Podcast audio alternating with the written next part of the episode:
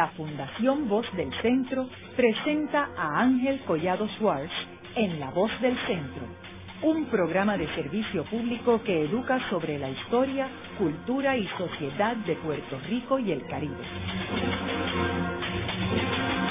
Saludos a todos. El programa de hoy está titulado La historia de la falange en Puerto Rico, 1937 a 1941.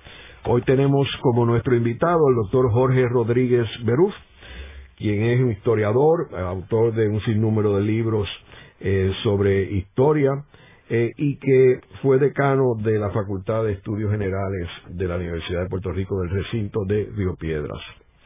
Eh, el, el programa de hoy está basado en un libro recién publicado y titulado Volverán banderas victoriosas, la historia de Falange en Puerto Rico 1937 a 1941, publicado por un historiador español de nombre Rafael Ángel Simón Arce. Eh, Jorge, eh, y Jorge Rodríguez Beruf es el que escribe el prólogo de este libro. Jorge, háblanos sobre la historia de este libro, cómo surge este libro, cómo tú conociste a este historiador español. Pues sí, el libro tiene una historia interesante, que me alegro haber estado vinculado a este proyecto y, a, y al autor. Y es que en la Universidad de Puerto Rico eh, estuvo por invitación mía en la Facultad de Estudios Generales un gran historiador español que es Luis Enrique Otero Carvajal, que fue también bastante tiempo el decano de la historia de la Universidad Complutense de Madrid. Y uno de los temas, él ha trabajado muchos temas de historia contemporánea de España, uno de los temas ha sido el franquismo tiene un libro muy importante que se llama La destrucción de la ciencia en España, que fue lo que hizo Franco y la Falange con las universidades españolas cuando terminó la guerra. Cómo hubo una purga de no solo los que se exilaron, sino los que se quedaron, que eran catedráticos en las universidades españolas, fueron expulsados. Eh, y entonces eh, Luis Enrique Otero Carvajal estuvo con nosotros un tiempo de profesor visitante. Cuando se fue le pedí que me recomendara eh, quienes podían, historiadores jóvenes que se pudieran invitar para que vinieran a Puerto Rico y me recomendó a dos que estuvieron en Puerto Rico y uno de ellos fue Rafa Simón Arce, que estuvo en estudios generales y luego eh, estuvo un tiempo en Calle. Así que es una persona que conoce a Puerto Rico y está vinculada con Puerto Rico. Eh, Rafa es discípulo de Luis Enrique Otero Carvajal, es un gran historiador y un gran investigador, como puedes ver eh, por el libro. Pero, como muchos de su generación, eh, sufrió la crisis en España. Así que él quedó fuera de un puesto universitario. Pero es admirable que a pesar de eso, de estar en distintos empleos, él siguió trabajando en la investigación histórica. Y cuando yo estaba editando con Bolívar, José Bolívar, los dos volúmenes de, de Puerto Rico en la Segunda Guerra Mundial, eh, yo quería un capítulo sobre la falange, eh, porque la falange hoy ha sido un fenómeno importante vinculado a la Guerra Civil Española y a la Segunda Guerra Mundial y lo llamé a Rafa en Madrid y le dije, Rafa, eh, recomiéndame a alguien que me escriba un capítulo sobre la falange en Puerto Rico. Y me dijo, no, no, si el tema es la falange, lo voy a escribir yo. Y entonces él escribió el capítulo sobre la falange en Puerto Rico en el libro de Puerto Rico en la Segunda Guerra Mundial. Pero en ese proceso él identificó los archivos en España que tenían que ver con la falange. y en vez de terminar el proyecto con el ensayo, él siguió investigando y ha producido este libro eh, que si uno quiere entender el siglo XX en Puerto Rico, este es un libro fundamental, igual que el libro tuyo que llena un vacío muy importante de esa coyuntura del gobierno de Truman, pues este llena otro vacío de un periodo anterior, que es sobre la formación de la falange y la desaparición de la falange cuando ya Estados Unidos entra en la Segunda Guerra Mundial. Y eh, la, una de las virtudes de este libro es que está basado en los archivos en Madrid de la Falange Española que se manejaba desde el Ministerio de Relaciones Exteriores de España como parte de, la política exterior española, se llamaba la Falange en el exterior.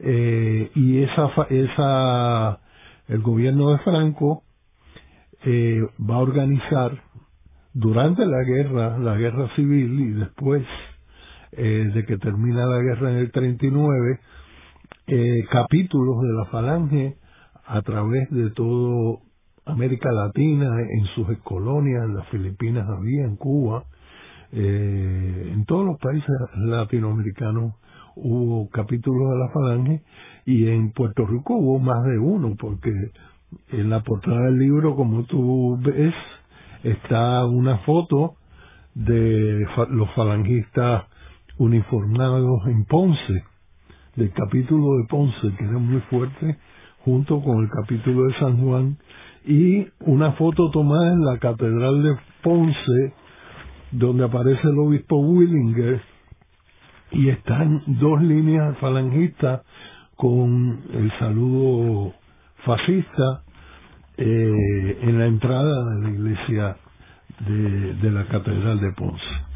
Así que es un placer poder conversar contigo de este libro y ayudar a promoverlo, ya que el autor pues está en Madrid y no puede hacer esa tarea. Ojalá podamos traerlo a Puerto Rico para que nos hable del libro. Jorge, y explícale a nuestros radioescuchas en qué consistía la falange y por qué era tan controversial. Bueno, eh, la falange fue un partido fascista como los partidos fascistas que surgieron a través de toda Europa. Eh, el primero de ellos el, comienza esta eh, creación de movimientos fascistas eh, fue el de Italia, ¿verdad? Con Mussolini, la falange italiana. Y eh, fue en 1922, si no me equivoco, cuando se funda la falange italiana. Y luego el Partido Nacional Socialista Alemán, que se funda eh, más tarde, ya como los años 30, eh, tiene, tiene, de hecho, tiene su eh, trasfondo un intento de golpe que trata de dar Hitler eh, y el general von Ludendorff, que se llamó el Bierhalle Putsch en Múnich.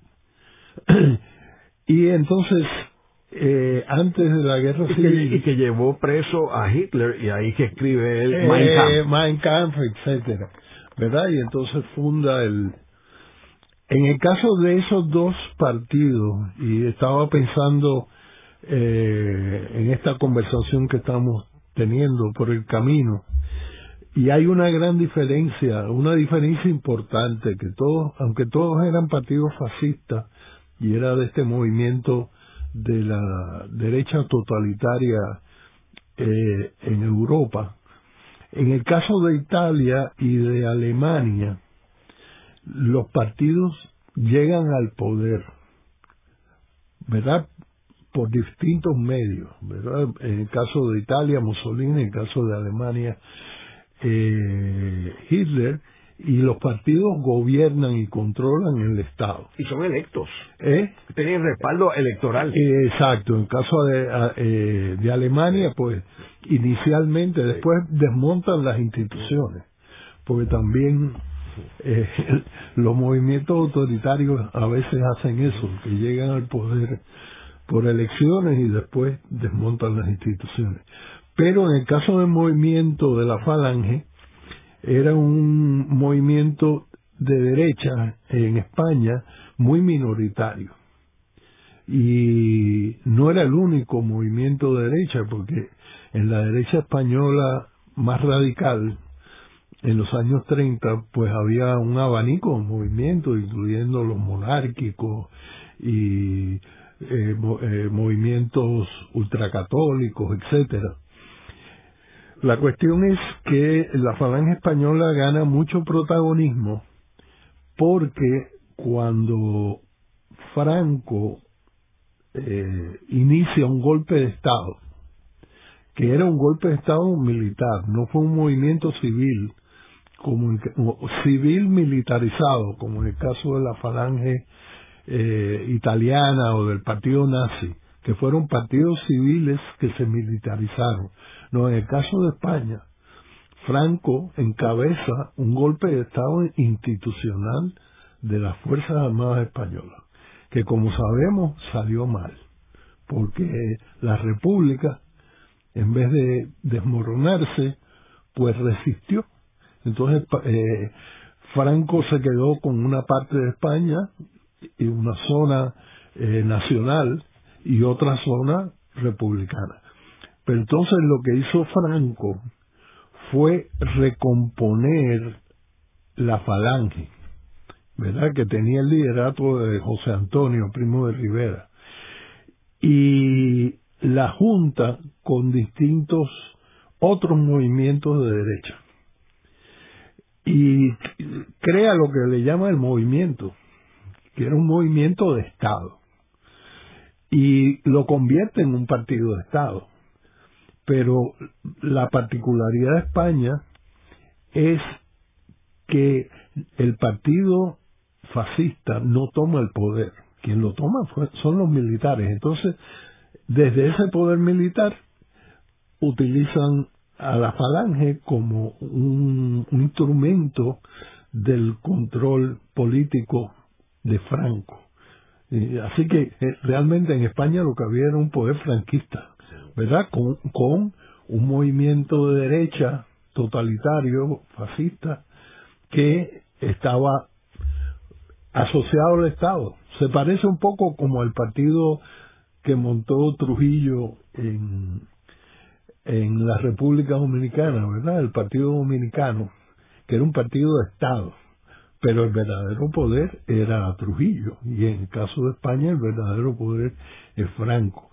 Entonces, el autor explica cómo en la falange española había una tensión interna entre dos líneas, por así decirlo. Uno era la cuestión ideológica totalitaria del fascismo que se había expresado en la falange española y lo otro era el pragmatismo franquista de usar a ese movimiento eh, como un movimiento de Estado, como un instrumento del Estado. Y ese movimiento eh, se proyecta al exterior como un, un instrumento de política exterior española. Se oficializa.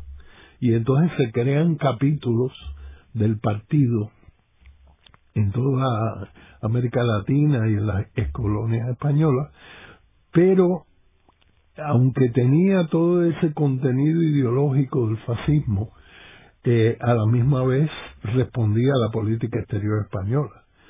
Y lo que explica el autor es que lo que predominaba eran los intereses de política exterior del partido del, del franquismo. Es decir, lo que quería el franquismo con esos movimientos, al promover esos movimientos, era mejorar el poder de España, la proyección de España, la imagen de España en el exterior. Así que es en ese contexto que se crea la falange en Puerto Rico. Eh, una de las tesis que él eh, discute y rechaza es la tesis de muy conocida de un autor que se llama Chase sobre la falange en América Latina, donde la tesis de Chase es que eh, la falange era un instrumento de los partidos fascistas europeos y de Hitler. Era una quinta columna, ¿verdad? Que se hablaba de la quinta columna, etcétera.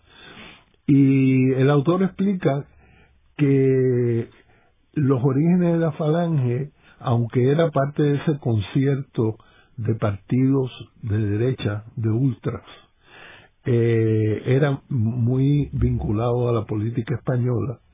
Y además, en el caso de Puerto Rico, eh, no se puede entender la falange como una mera proyección del poder de España, sino que fue también expresión de las del poder y de la ideología, el punto de vista de la colonia española en Puerto Rico. Así que es un libro interesantísimo, porque le explica al lector todo esto que yo le estaba explicando del trasfondo de la falange, de la organización, porque estaba muy bien organizada la falange, tenía una rama femenina, todos estaban eh, uniformados, tenían que hacer un juramento, había un juramento de la falange, ¿verdad? Tenía una organización donde había simpatizantes y afiliados. Y él logró en España encontrar eh, la lista de todos los falangistas en Puerto Rico que eran eh, oficiales eh, adheridos a la falange eran 412 personas. Así que te puedes imaginar, no solo era un número considerable de miembros de la falange en Puerto Rico muy organizados, sino que eran personas muy influyentes vinculados a la colonia española de Puerto Rico. Jorge, y también asumo que habían este, organizaciones como esta en las otras repúblicas españolas, antiguas repúblicas, eh, territorios españoles como Cuba y Santo Domingo, ¿verdad? Sí. Eh, por ejemplo, Bernardo Vega, que es un historiador dominicano, tiene un libro sobre el nazismo y el, falangismo eh, en la República Dominicana. Estaba organizado en la República Dominicana. Y igual era Cuba. Eh, había un partido falangista en Cuba porque la colonia española en Cuba era muy grande, igual que en Puerto Rico. Eh, no igual que en Puerto Rico, mucho más grande, más numerosa. Así que la falange en Cuba era muy influyente. Y, también en las Filipinas. Y allí también tenían la ventaja que habían gobiernos de derecha, tanto en Santo Domingo como en Cuba. Sí, eh, pero cuando se forma la, falange, eh, eh, todavía Batista no estaba en la fase dictatorial, porque el golpe de Batista fue en el 52. Eh, esto es mucho muy anterior y como explica el autor, eh, la falange se forma durante la guerra civil cuando todavía el mando nacional no había triunfado eh, en el 37 y ya deja de existir en el 41 porque ya Estados Unidos cada vez más se va involucrando en la guerra y al principio, y esto, es muy interesante en el libro, eh, la falange tenía la simpatía del gobierno colonial en Puerto Rico, porque Winship estaba muy vinculado a la falange. Entonces, cuando llega Legi, tampoco hay una eh, eh, eh, persecución de la falange o represión de la falange. Ya empieza el problema porque Estados Unidos ya se estaba alineando más activamente con Inglaterra en, la guerra.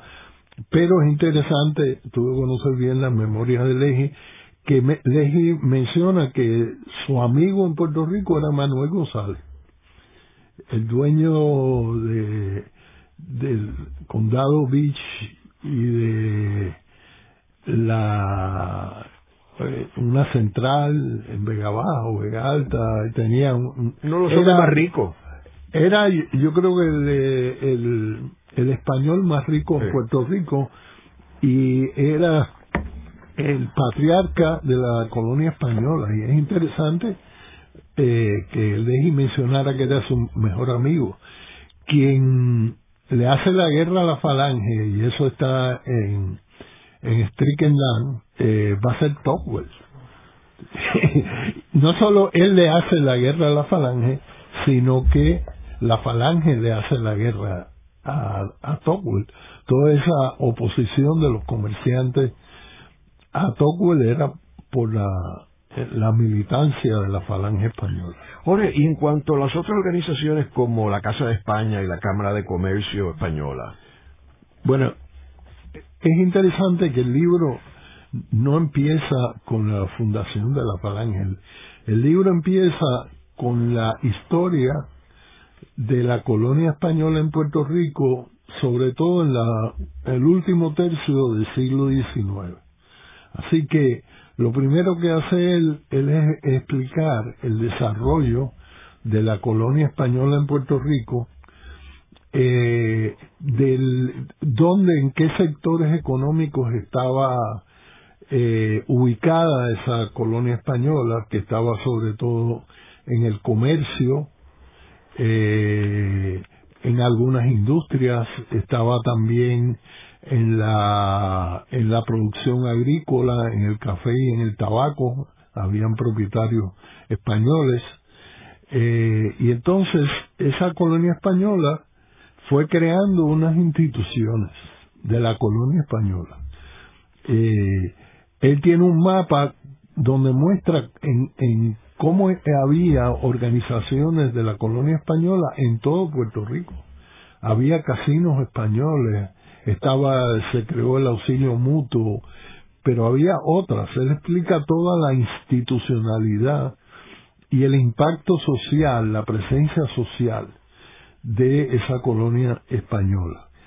Eh, y él plantea que algunos historiadores piensan que el 98 fue una ruptura y que Puerto Rico cambió sencillamente porque llegaron Estados Unidos a Puerto Rico y llegó Estados Unidos a Puerto Rico y él dice no hubo una continuidad entre el siglo XIX y el siglo XX y el poder de la colonia española quedó presente quizás no intacto, ¿verdad? Porque hubo cambios, se tuvieron que acomodar al poder de Estados Unidos en Puerto Rico, pero siguieron siendo un factor eh, importantísimo en la sociedad y en la economía de Puerto Rico, un factor de poder eh, muy grande. Entonces, cuando comienza la, guerra civil, esa, esa colonia española que era predominantemente conservadora, sus simpatías pasaron al, bando de Franco. Eso no quería decir que la colonia española era falangista, no era falangista, era conservadora, como él explica, y franquista. Pero de, dentro de ese espectro político que era favorable a Franco, pues el sector más radical y más militante se organizó eh, en la falange española.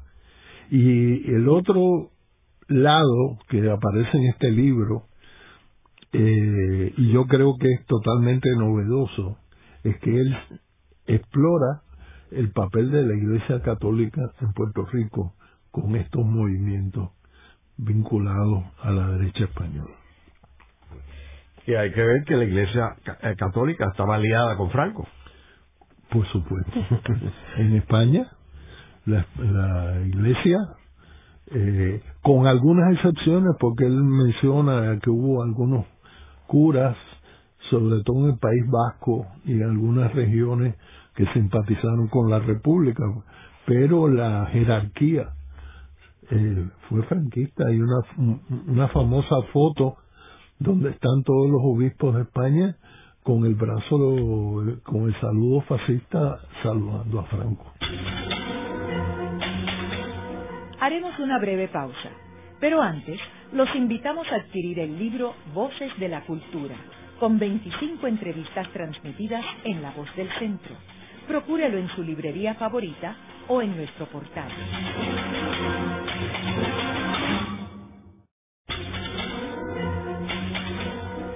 Continuamos con la parte final de La Voz del Centro con Ángel Collado Schwartz. Pueden enviarnos sus comentarios a través de nuestro portal www.vozdelcentro.org. Continuamos con el programa de hoy titulado La historia de la falange en Puerto Rico 1937 a 1941. Eh, hoy tenemos como nuestro invitado al doctor Jorge Rodríguez Beruf, quien es el autor del, prólogo del libro publicado Volverán Banderas Victoriosas, la historia de la falange en Puerto Rico 1937 al 41, por el historiador español Rafael Ángel Simón Arce. Y publicado por Norberto González. Y, publicado por Norberto González. en la publicaciones Gaviota. Eh, Jorge, en el segmento anterior estuvimos hablando de, de la falange y, y cómo eh, la misma estaba asociada con un movimiento eh, fascista eh, inspirado por el movimiento de Benito Mussolini en Italia y de mm. Adolf Hitler en Alemania y cómo establecieron una presencia en tanto en Cuba como Santo Domingo, Puerto Rico. Eh, y esta organización era una organización que respaldaba al gobierno de Francisco Franco. Ahora, eh, mencionamos que había una colonia española que era muy fuerte eh, y que se mantuvo fuerte, particularmente como influencia social y económica de Puerto Rico, y que mantuvo siempre los lazos con España y, y, que cuando llegaron los estadounidenses en 1898 se acomodaron rápidamente y por eso muchos de estas familias acabaron siendo estadistas y respaldaron la anexión de Puerto Rico a los Estados Unidos. Ahora, en este... Y, otros independentistas. Y otros independentistas también, usted.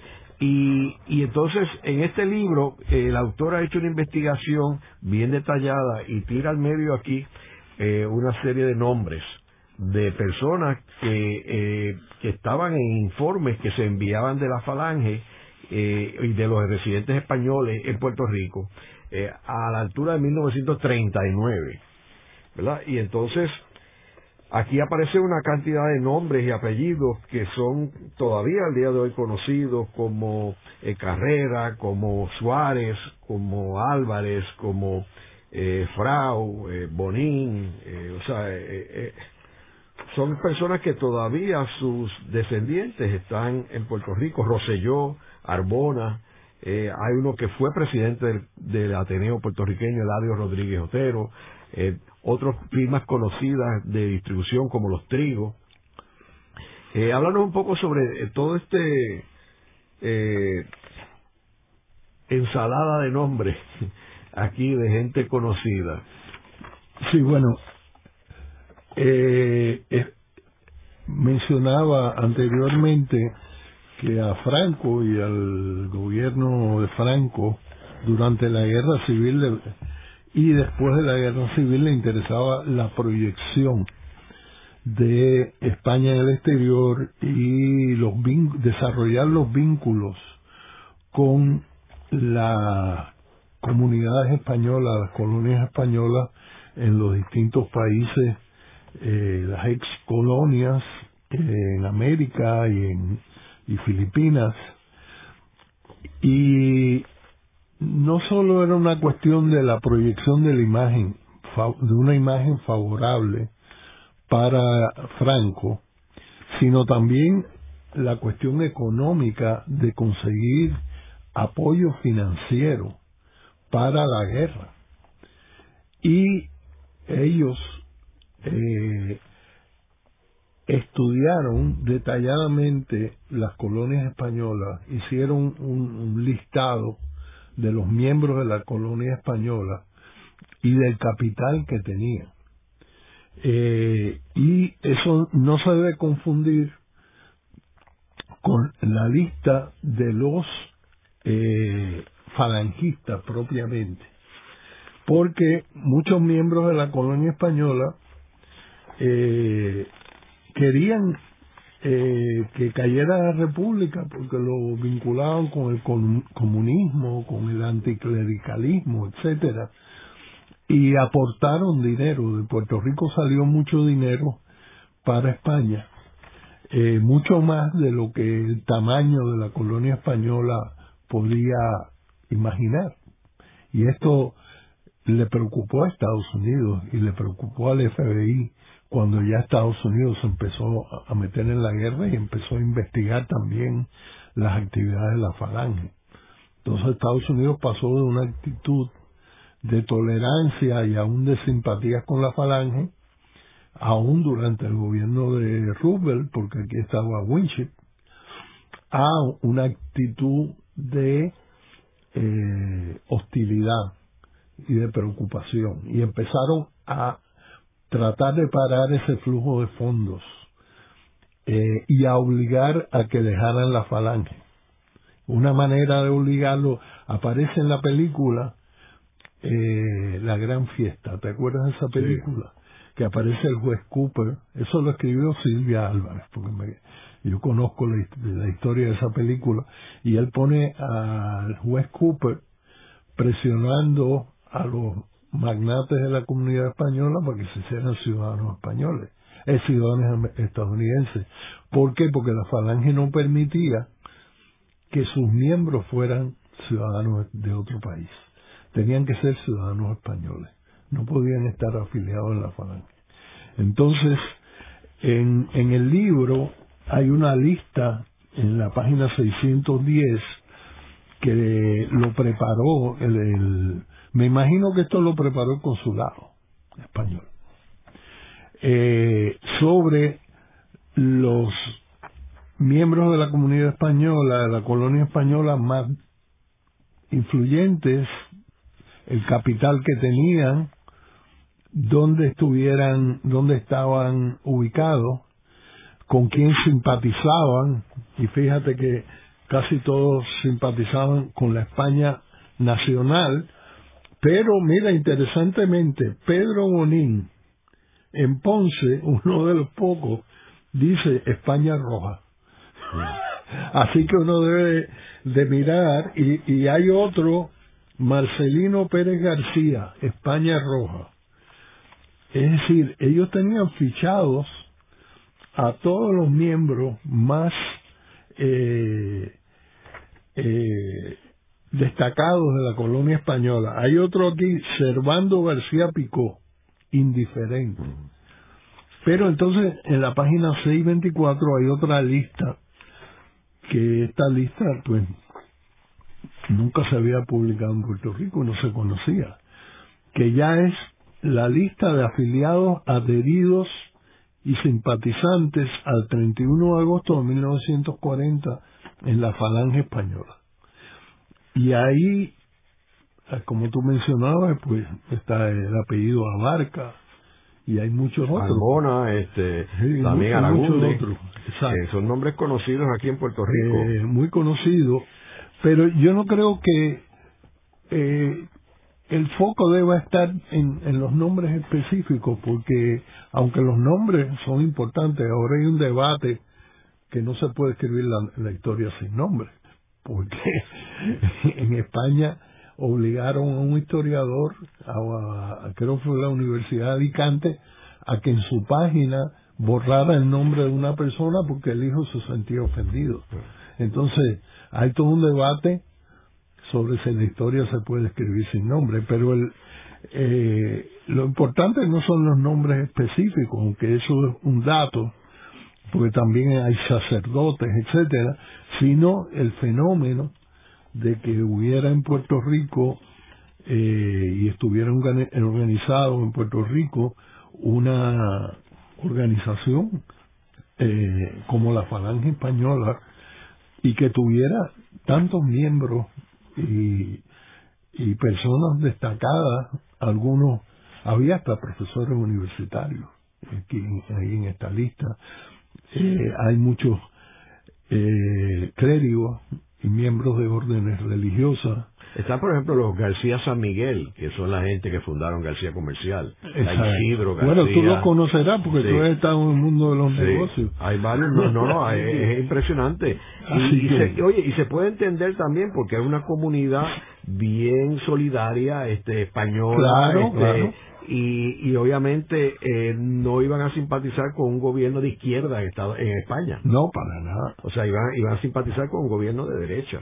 Eh, o sea que eh, hay que... Y salió otro libro, porque el libro de Los Voluntarios por la Libertad, de Ortiz Carrión, que es otro libro que se debe leer junto con este, porque es decir, también había un Puerto Rico republicano. Quizás no era tan poderoso y tan amplio como el, el Puerto Rico nacional, ¿verdad? Franquista, pero hubo muchos combatientes en puertorriqueños en España eh, que pelearon del lado republicano, igual que hubo otros que pelearon del lado nacional y el tema de la guerra civil española fue un tema tremendamente divisivo en Puerto Rico. Y yo creo que en los años 30 las fuerzas políticas se distinguieron por cuál era la posición que tomaban frente a, la guerra civil española. Por ejemplo, la mayor parte del liderato popular eh, era simpatizante de la República Española, incluyendo a Muñoz, ¿verdad? Jaime Benítez, que después va a traer a todos esos intelectuales republicanos exilados. Eh, el Partido Socialista de Santiago Iglesias Pantín y de Bolívar Pagán era simpatizante de la República Española. En el Partido Nacional, Nacionalista de Puerto Rico, había facciones que favorecían a la República Española y habían otras que simpatizaban con Franco. Y probablemente en el Partido Republicano había más simpatía con Franco por ser eh, un partido más conservador. Así que, por ejemplo, este obispo Willinger de Ponce que aparece en la portada del libro, durante las, elecciones del 40 acusó a Muñoz de ser comunista. Tú sabes, este obispo Willinger, que era americano, pero era eh, falangista y veía a Muñoz como, como un peligro, ¿verdad? Un peligro de izquierda.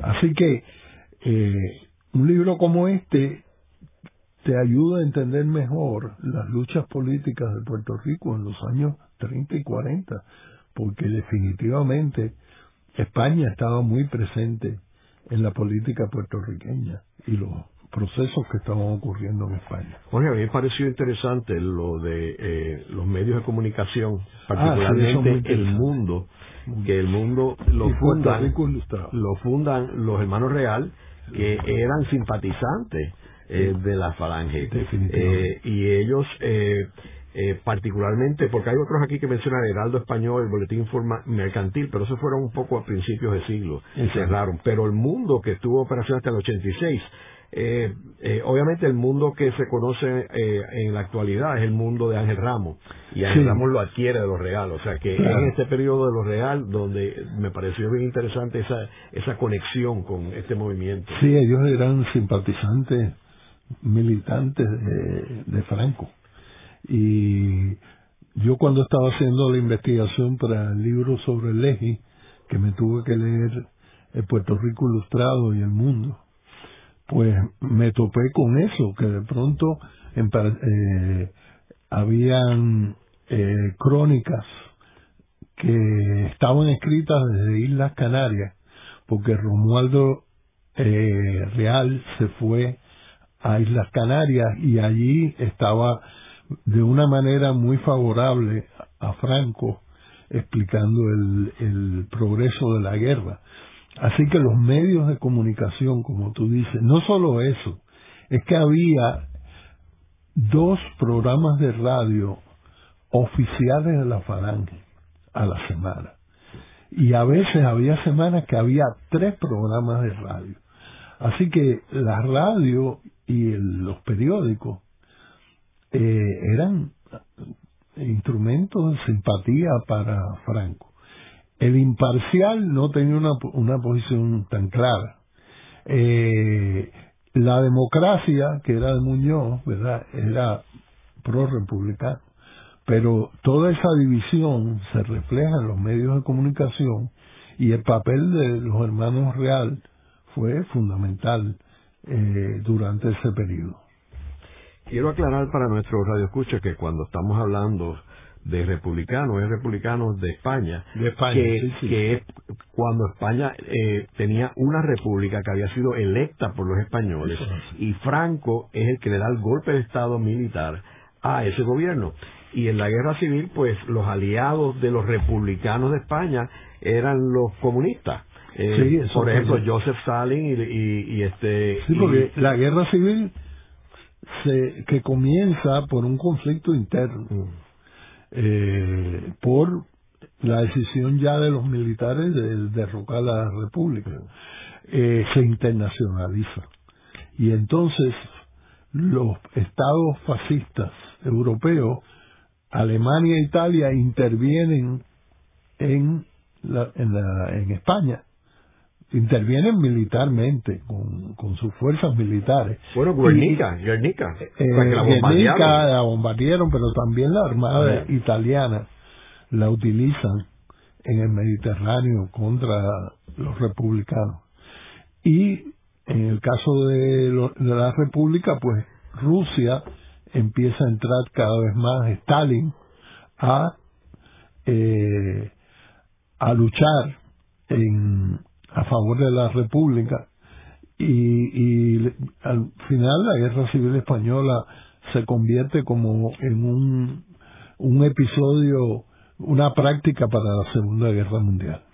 Jorge, también tú, eh, en el libro hay un capítulo que habla sobre eh, Tocqueville y los informes del FBI. ¿Cuáles informes fueron esos? Bueno, hay informes del FBI sobre la falange española.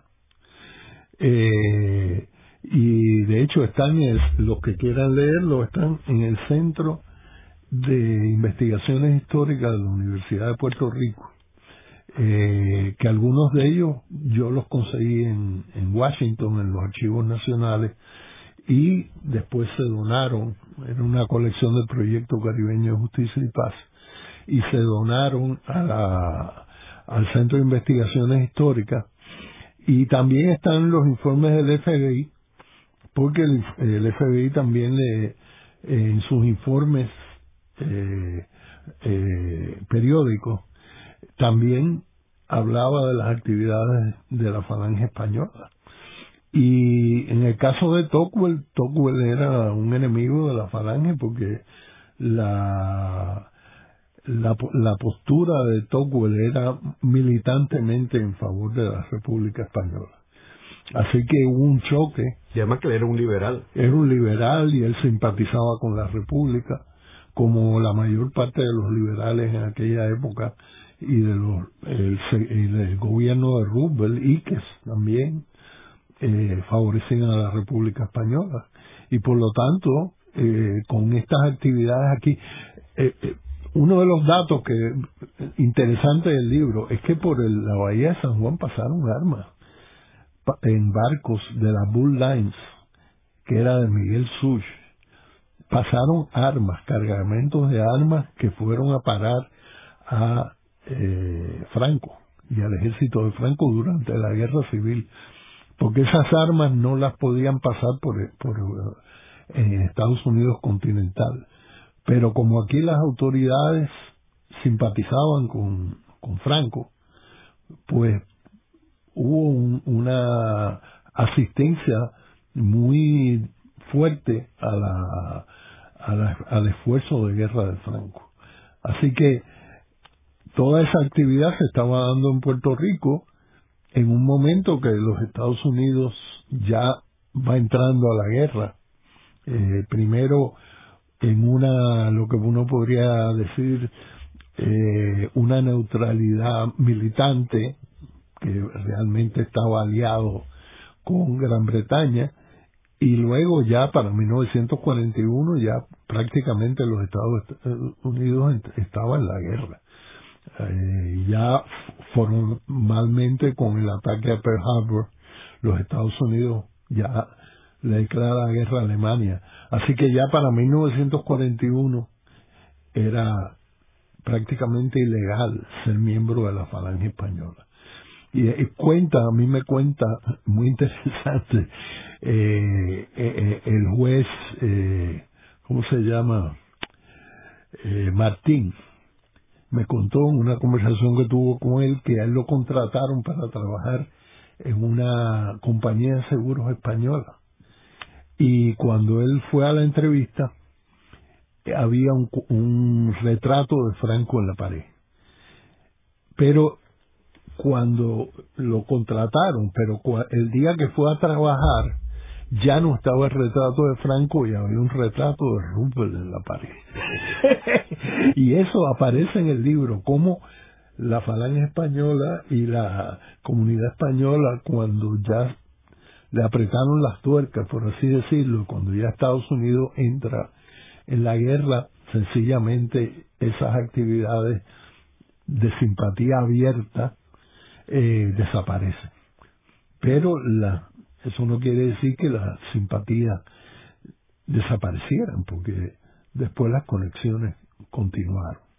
Eh, así que eh, es muy interesante lo que relata este libro. Y entonces tú mencionas en términos de la Iglesia Católica, eh, pero el obispo que estaba ya para esta época era americano, ¿no? Willinger, sí, pero él menciona de otros. Eh, y, la, y ciertas órdenes eh, religiosas que estuvieron muy muy vinculadas a, la, al franquismo y figuras también que uno ni se imaginaba que tuvieron esa militancia, ¿verdad? Eh, figuras que uno escuchaba, que después fueron obispos, eh, eh, estuvieron vinculados a este a estos movimientos de vinculación con el franquismo. También este tú dentro de los de los religiosos mencionan los agustinos y, San Vicente de Paul. Exacto, fueron muy militantes. Y, recordemos que durante la guerra civil eh, la iglesia, como tú mencionabas, toma el bando de Franco, pero también los republicanos hubo eh, violencia en contra de clérigo, eh, hubo muertes de monjas, ¿verdad? Y eso eh, creó un conflicto muy fuerte eh, de la Iglesia con, con la República Española y, y, la Iglesia en general se convirtió en, un instrumento político de, apoyo a, Franco. Y luego Franco prácticamente convierte a la Iglesia Católica en una iglesia de Estado, porque todo ese modelo del, del Estado franquista eh, convertía a la Iglesia española en, una, iglesia, oficial de Estado. Al final eh, mencionan algo sobre la administración de Truman. Ajá. ¿Qué sucede ahí, Jorge? Bueno, él interesantemente termina con Truman, porque cuando comienza la Guerra Fría, eh, Franco estaba, por así decirlo, en la nevera, porque él había logrado sobrevivir. Eh, era él y el, el gobernante de Portugal lograron sobrevivir a pesar de sus simpatías y su alineamiento con el fascismo durante la Segunda Guerra Mundial, pero eran personas no gratas. Eh, cuando termina la Segunda Guerra Mundial. De hecho, se discutía qué hacer con Franco y había mucha Churchill, Churchill lo detestaba. Churchill lo detestaba, pero no quería desestabilizar a España. Y entonces quien realmente normaliza las relaciones con Franco y lo convierte en un personaje eh, aceptable por las razones de la Guerra Fría, como con otros gobernantes autoritarios, fue Truman. Eh, porque ya la polarización que tú lo trabajaste a nivel global eh, y la creación de bloques muy enfrentados hizo que, que Franco se convirtiera en un aliado dentro de la Guerra Fría. Y eso fue acompañado con, con unas negociaciones para unas bases importantes en España para los americanos. Definitivamente. Y, por la, y esto llega, yo, creo, a su momento culminante con la visita de Dwight D. Eisenhower a España. Eh, y eso sella todo esto y ya pues este eh, entonces los que estaban en el exilio aquí pues los dejaron tranquilos o sea lo manejaron bastante bien yo diría este. y otro dato interesante que Adolfo Suárez que es un héroe de la transición democrática fue miembro del movimiento. Es decir, como era un partido de Estado, había gente muy destacada que eran miembros de la Falange Española. El programa de hoy hemos discutido eh, la Falange en Puerto Rico. Vemos cómo eh, este movimiento español tuvo su presencia en Puerto Rico, que muchos puertorriqueños prominentes participaron y que fue eh, algo importante en este periodo de 1937 al 41, previo a Estados Unidos entrar en la Segunda Guerra Mundial. Muchas gracias, Jorge. Muchas gracias a ti. Esta ha sido una producción como servicio público de la Fundación Voz del Centro. Los invitamos a sintonizarnos la próxima semana a la misma hora. Y recuerden que pueden adquirir el libro Voces de la Cultura en su librería favorita o en nuestro portal.